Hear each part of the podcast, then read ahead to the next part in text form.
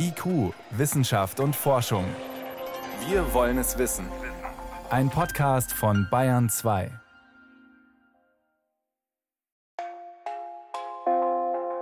Es ist ein Traum, den sicher alle Wissenschaftlerinnen und Wissenschaftler haben.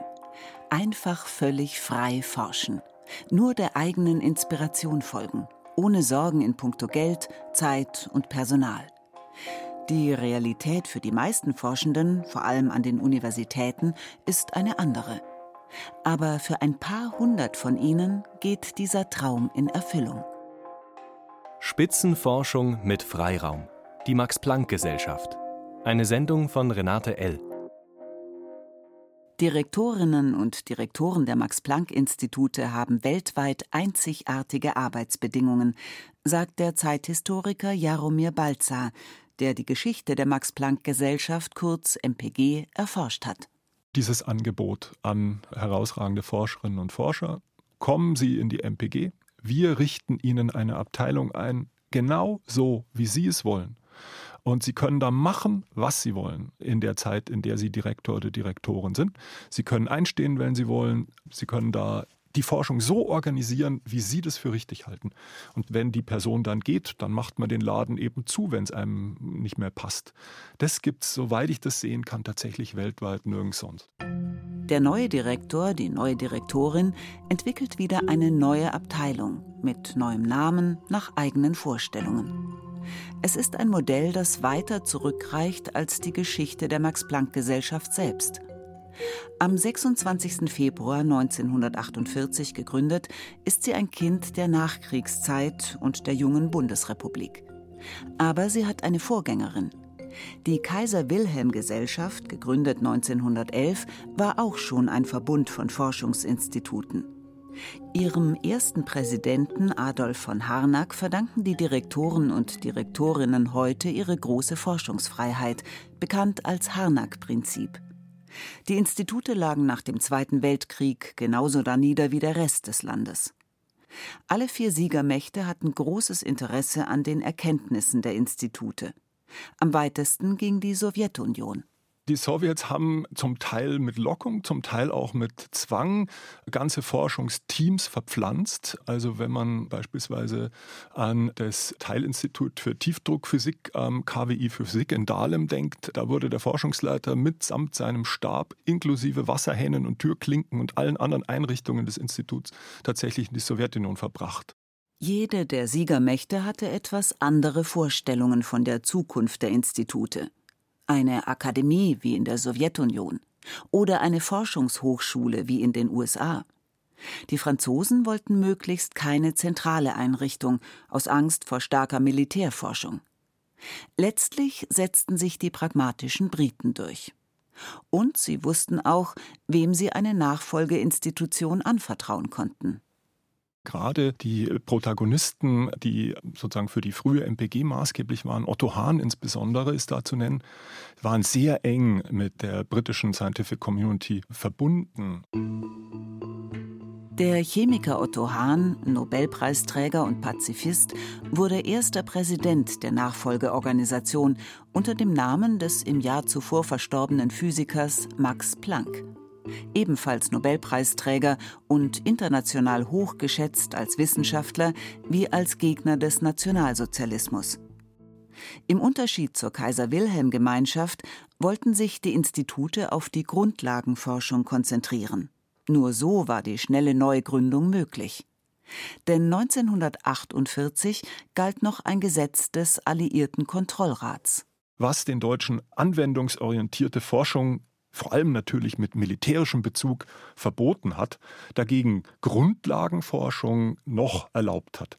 1949 sichert das Königsteiner Staatsabkommen eine dauerhafte staatliche Finanzierung der Institute. Kurze Zeit später findet die Generalverwaltung der Max Planck Gesellschaft eine neue Heimat in München, ebenso wie die großen Institute für Physik und Biochemie. Die bayerische Staatsregierung spielt dabei eine wichtige Rolle indem sie nämlich versucht hat, Modernisierung durch die Ansiedlung von Spitzenforschung in Bayern zu bewirken, um so aus dem rückständigen Agrarland einen modernen Industrie- und Hightech-Staat zu machen. Die Gründungsphase ist abgeschlossen. Jetzt wird das neue Leitbild Grundlagenforschung mit Leben gefüllt. Also dass die Max-Planck-Gesellschaft vor allem in Forschungsfelder einsteigt, die nicht oder noch nicht universitätsreif sind.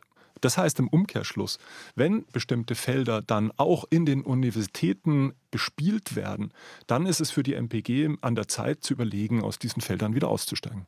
Und stattdessen etwas Neues anzufangen. Es ist eine Möglichkeit für Institute, sich immer wieder zu erneuern.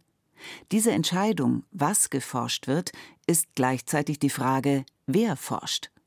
Das steckt im Harnack-Prinzip. Wenn ein Abteilungsdirektor, eine Direktorin in Rente geht, wird nicht wie an einer Universität eine Nachfolge für dasselbe Forschungsgebiet gesucht, sondern es wird überlegt, in welche Richtung wollen wir jetzt forschen und wer ist dafür die Idealbesetzung. Oder wie es 2009 der damalige Präsident der Max-Planck-Gesellschaft Peter Gruss formulierte: Finden wir die richtige Balance zwischen Harnack-Prinzip und Themenorientierung. Natürlich muss man wissen, wonach man sucht. Aber ohne die besten Köpfe können Themen nicht bearbeitet werden. Wenn man nur nach den Themen Ausschau hält, gibt man sich vielleicht mit dem oder der Zweitbesten zufrieden.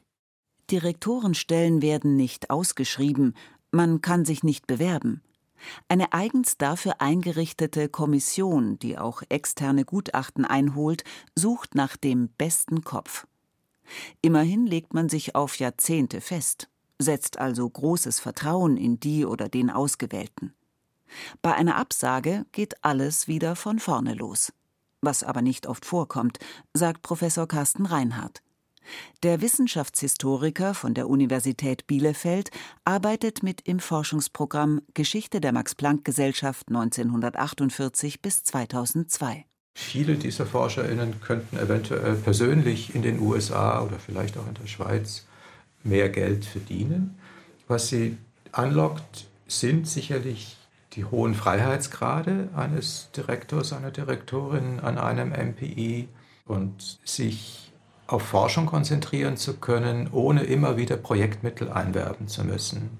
Aber auch wer in der Max-Planck-Gesellschaft forscht, ist nicht völlig unabhängig von Verpflichtungen und äußeren Einflüssen. Dahingehend, dass sie sich selbst verpflichtet hat und auch vom Staat, von den Ministerien, von den Förderern verpflichtet worden ist, Grundlagenforschung zu betreiben, anschlussfähige im besten Falle herausragende internationale Spitzenforschung zu betreiben und muss natürlich dann eine gewisse Auswahl treffen bei den Forschungsgebieten, die sie behandelt.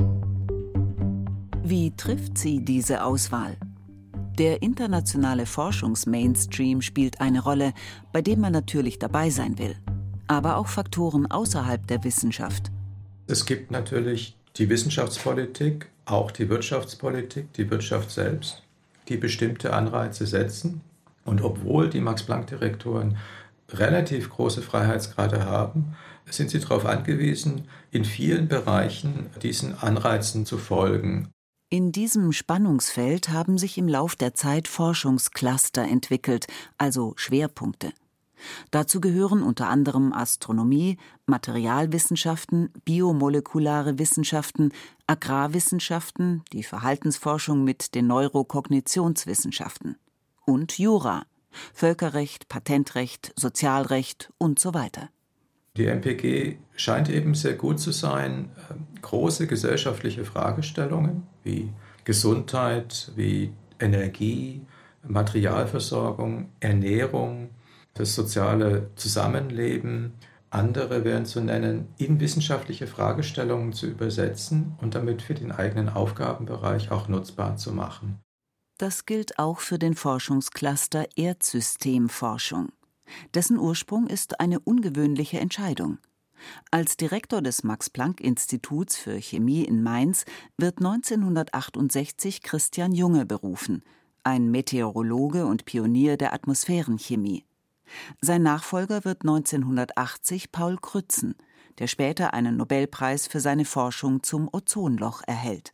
Es kam dann noch in den 70er Jahren, bevor Krützen kam, zur Gründung des MPI für Meteorologie. Auch hier wieder ein Nobelpreis, äh, relativ jung, für Klaus Hasselmann.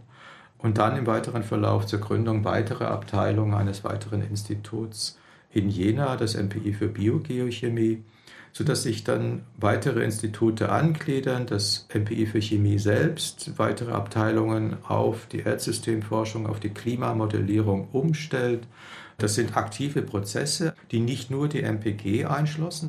Denn bei einer Einrichtung wie dem Deutschen Klimarechenzentrum in Hamburg mit seinen extrem teuren Supercomputern brauchen die Institute Partner.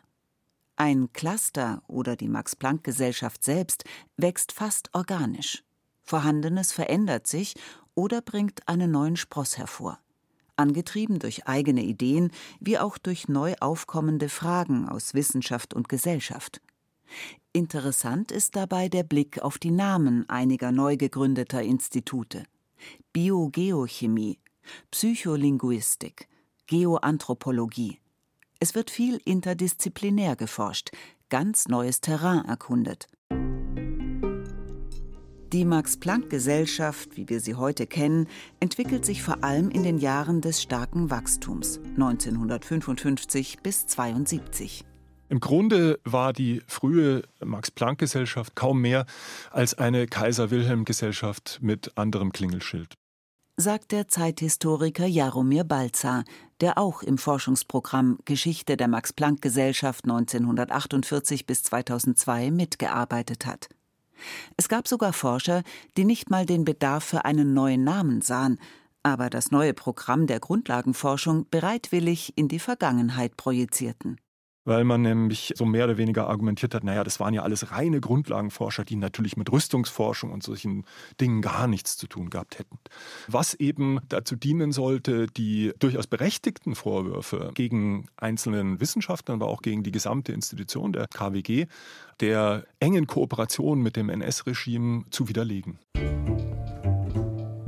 Es herrscht Aufbruchstimmung. Eine Aufarbeitung der Jahre 1933 bis 1945 rückt in den Hintergrund. Nicht untypisch für viele deutsche Institutionen. Die Rolle des zweiten Präsidenten der Max-Planck-Gesellschaft, dem Chemiker Adolf Butenandt, während der NS-Zeit ist bis heute unklar. Obwohl die Geschichte der Vorgängerorganisation, aus der ja viele Wissenschaftler in der Max-Planck-Gesellschaft weiterarbeiteten, intensiv aufgearbeitet wurde allerdings erst ab 1996 nachdem Hubert Markel Präsident geworden war, der, das ist in dem Zusammenhang wichtig, selber nicht wissenschaftliches Mitglied der MPG war und deswegen auch weniger Rücksichten nehmen musste. Auf das rasante Wachstum der 50er und 60er Jahre folgen die schwierigen 70er und 80er, angefangen mit dem Ölpreisschock 1973 die großen jährlichen Haushaltszuwächse, die teilweise ja zweistellig gewesen waren, die waren passé. Tatsächlich hat es in dieser Zeit, bedingt durch die hohe Inflation und durch die stark steigenden Löhne und Gehälter, ein Nullwachstum und sogar ein Negativwachstum im Haushalt gegeben. Das heißt, die Max-Planck-Gesellschaft musste in den Jahren, insbesondere von 73 bis Mitte der 80er Jahre, den Gürtel ganz schön enger schnallen. Erstmals müssen Abteilungen oder ganze Institute aus finanziellen Gründen geschlossen werden, aber nicht ohne die Krise auch für wissenschaftliche Weichenstellungen zu nutzen. Was soll oder muss unbedingt fortgeführt werden? Was könnten wir aufgeben und was müssten wir aufgeben, um in neue Forschungsfelder einsteigen zu können? Und kaum ist diese schwierige Zeit überwunden, fällt die Mauer. Die Forderung der Politik lautete, in maximal zehn Jahren müsse die MPG in den neuen Ländern prozentual genauso vertreten sein wie in den alten. Das hat sie geschafft, aber das war ein enormer Kraftakt. In zehn Jahren wurden 20 Institute gegründet und gleichzeitig andere Umbrüche bewältigt. Die Globalisierung, die bedeutet, man konkurriert jetzt mit Harvard oder Cambridge um die besten Köpfe. Die Entstehung der EU, die bedeutet, Forschungsgelder müssen auch in Brüssel eingeworben werden. Aber keine Krise nimmt den Instituten ihre langfristige finanzielle Sicherheit für ihre eigenen Forschungsideen. Und davon profitieren nicht nur die an der Spitze der Institute. Ich bin sehr gerne bei Max Planck, weil ich hier Zeit habe, um an einer langfristigen Forschungsagenda zu arbeiten, sagt Dr. Michael Rose. Er ist Postdoc, hat also seine erste Stelle nach der Promotion am Max-Planck-Institut für Innovation und Wettbewerb in München. Es ist eine befristete Stelle, wie üblich im Wissenschaftssystem, meistens zweimal drei Jahre, ein Zwischenstopp auf dem Weg zur Professur. Wir haben viele Kollegen, die alle zu demselben Thema forschen, Juristen, Betriebswirte und Volkswirte. Das hat man an der Universität in der Regel nicht. Da ist es eine Disziplin, verschiedene Themen, hier viele verschiedene Disziplinen, ein Thema. Das von den Disziplinen jeweils aus einem anderen Blickwinkel betrachtet wird. Das schafft eine wissenschaftlich und intellektuell bereichernde Atmosphäre. Und Postdoc-Stellen sind nicht wie andernorts an die Finanzierung durch sogenannte Drittmittel gebunden, also eine Finanzierung von externen Geldgebern für kurze Zeit, die ein Postdoc vielleicht sogar noch selbst einwerben muss. Der Nachwuchs wird sogar ermutigt, Projekte anzugehen, die lange dauern und bei denen man vorher nicht abschätzen kann, ob überhaupt etwas dabei herauskommt. Allein weil man spezielle Methoden entwickeln muss, spezielle Daten sammeln muss, da ist es am Anfang völlig unklar, ob es sich hinterher gelohnt haben wird. Speziell dabei ist es wichtig, dass man genug Motivation und Eigeninteresse mitbringt und das ist viel leichter, wenn man sich das Thema selber suchen kann. Die Person steht im Mittelpunkt und es ist nicht alles Schema F. Wenn die Person im Mittelpunkt steht, ist das im Fall des Direktors, der Direktorin natürlich auch ein Risiko für die Person und für das Institut. Rund 300 Direktorenstellen gibt es in der gesamten Max-Planck-Gesellschaft bei etwa 24.000 Mitarbeitenden insgesamt, wissenschaftliche und nichtwissenschaftliche, also in Verwaltung, Laboren, Bibliotheken. Ursprünglich hatte jedes Institut einen Direktor. Inzwischen gibt es an den Instituten mehrere Abteilungen mit einem Direktor oder einer Direktorin an der Spitze, die sich mit der Leitung des gesamten Instituts abwechseln. Denn sie sind für die Forschung verantwortlich und für die Verwaltung. Personal, Finanzen, Brandschutz. Einfach alles. Und ich glaube, es ist gar nicht mal so der in Anführungszeichen Kleinkram, äh, in dem Sinne, dass es kleinere Verwaltungsaufgaben sind, wie Rechnungen nachkontrollieren. Es ist die Verpflichtung zur direkten Kenntnisnahme, wie es heißt, der Verwaltungsangelegenheit. Man kann delegieren, aber man kann nur so weit delegieren, dass man Kenntnis von den Entscheidungen hat, die getroffen werden und sie auch anleitet. Das bedeutet, man muss sich als Direktor, als Direktorin direkt darum kümmern. Das ist das Kernproblem. Das zweite Kernproblem ist, dass der Rhythmus wissenschaftlicher Arbeit und der Rhythmus von Verwaltungsarbeit oft einfach nicht zusammenpassen. Diese besondere Stellung an der Spitze einer Abteilung, diese Entscheidungsfreiheit, aber auch diese Belastungen bis zum Ende des Arbeitslebens. Wen lockt sie an? Welche Konstitution muss man dafür haben? Herausforderungen suchen und sie annehmen, das ist vielleicht ein, ein typisches Merkmal von Max-Planck-Direktorinnen. Was aber, wenn man diese doppelte Herausforderung Wissenschaft und Verwaltung nicht meistert? Im Extremfall kann das zu großen Problemen führen, so wie für eine Person im Management eines Instituts, die anonym bleiben möchte. Mein Direktor ist zwar ein brillanter Wissenschaftler, aber für alles, was mit Organisation und Management zu tun hat, ist er die komplette Fehlbesetzung. Weil diese Arbeit liegen bleibt und es auch keine Planung gibt, sind viele Mitarbeitende überlastet. Manche werden sogar krank deshalb. Einige haben das Institut verlassen. Dadurch wurde der Druck auf die anderen noch größer. Vor einigen Jahren wurden an mehreren Instituten Fälle von Mobbing durch Führungskräfte bekannt. Daraufhin beauftragte die Max-Planck-Gesellschaft 2019 das Fraunhofer Institut für Arbeitswirtschaft und Organisation mit einer Untersuchung der Arbeitskultur an den Instituten. Mehr als ein Drittel des wissenschaftlichen und nichtwissenschaftlichen Personals, rund 9000 Personen, beantworteten den Fragebogen.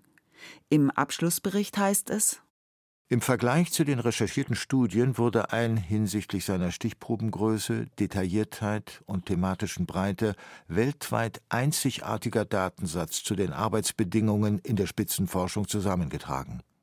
Diese Einzigartigkeit erschwert einen Vergleich. Ja, es gibt Mobbing, sexuelle und ethnische Diskriminierung auch an Max Planck Instituten mit ihrem sehr internationalen Personal. Als Konsequenz aus der Studie wurden bessere Möglichkeiten eingerichtet, Mobbing und Diskriminierung zu melden. Die Wirkung solcher Veränderungen wird sich aber erst nach längerer Zeit zeigen. Vor allem viele Forschende äußerten in der Umfrage aber auch eine starke Verbundenheit zu ihrem Arbeitgeber oder sogar Stolz, an einem Max-Planck-Institut arbeiten zu können. Stolz zu sein auf die Max-Planck-Gesellschaft, Anlass dafür bieten immer wieder prestigeträchtige Forschungspreise, vor allem Nobelpreise. Die ersten gingen 1950 an zwei Universitäten und 1954 an den Max-Planck-Physiker Walter Bothe. Gerade damals war das wichtig, sagt der Wissenschaftshistoriker Carsten Reinhardt.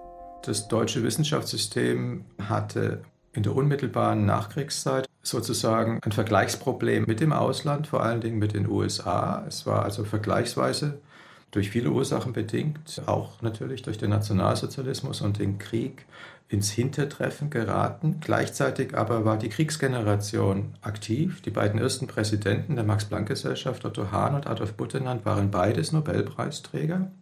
Und man hatte sozusagen immer als verlorene Glorie, könnte man jetzt fast sagen, betrachtet in dieser relativ frühen Zeit der MPG. Von 1949 bis 2022 wurden 32 Forschende in Deutschland mit Wissenschaftsnobelpreisen ausgezeichnet, davon rund zwei Drittel an Max-Planck-Instituten.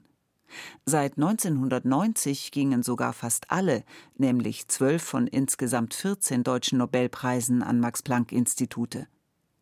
Zuletzt 2022 an den Urmenschenforscher Svante Pääbo. 2021 an den Klimaforscher Klaus Hasselmann und den Chemiker Benjamin List. 2020 an die Molekularbiologin Emmanuelle Charpentier. Sie hatte ihre preisgekrönte Entdeckung 2012 gemacht, das CRISPR-Cas-System, mit dem sich Organismen gentechnisch verändern lassen. 2015 kam sie als Direktorin an das Max-Planck-Institut für Infektionsbiologie. Und jetzt heißt es, das ist ein Musterbeispiel für die Strategie, gezielt Nobelpreiskandidaten oder Kandidatinnen an ein Institut zu holen. Belegen lässt sich das nicht. Und wenn man sich die 18 Max Planck Nobelpreise genau anschaut, entsteht ein anderes Bild. Die weitaus meisten wurden für Max Planck eigene Forschung verliehen.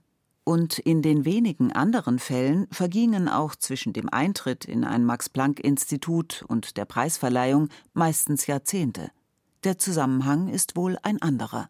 Die schon besprochene Rolle der Direktorinnen in der MPG ist auf die persönliche Leistung ausgerichtet, und zwar auf die kontinuierliche persönliche Leistung. Und der Nobelpreis gilt im Wissenschaftssystem als die Auszeichnung für oft eine ganz besondere, herausragende wissenschaftliche Leistung, manchmal auch verbunden mit einer Art Lebenswerk.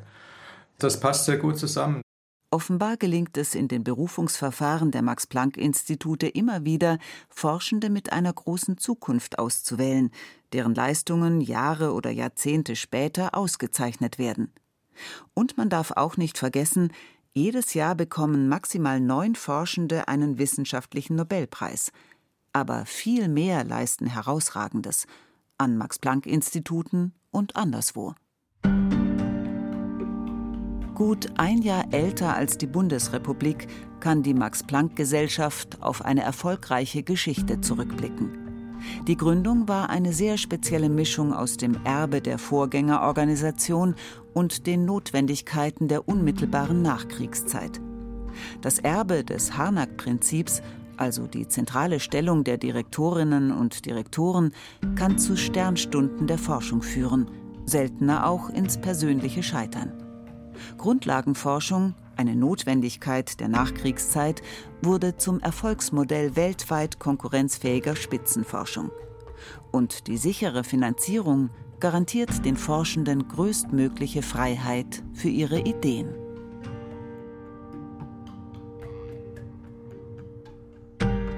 Sie hörten IQ, Wissenschaft und Forschung. Heute mit dem Thema Spitzenforschung mit Freiraum, die Max-Planck-Gesellschaft. Eine Sendung von Renate L.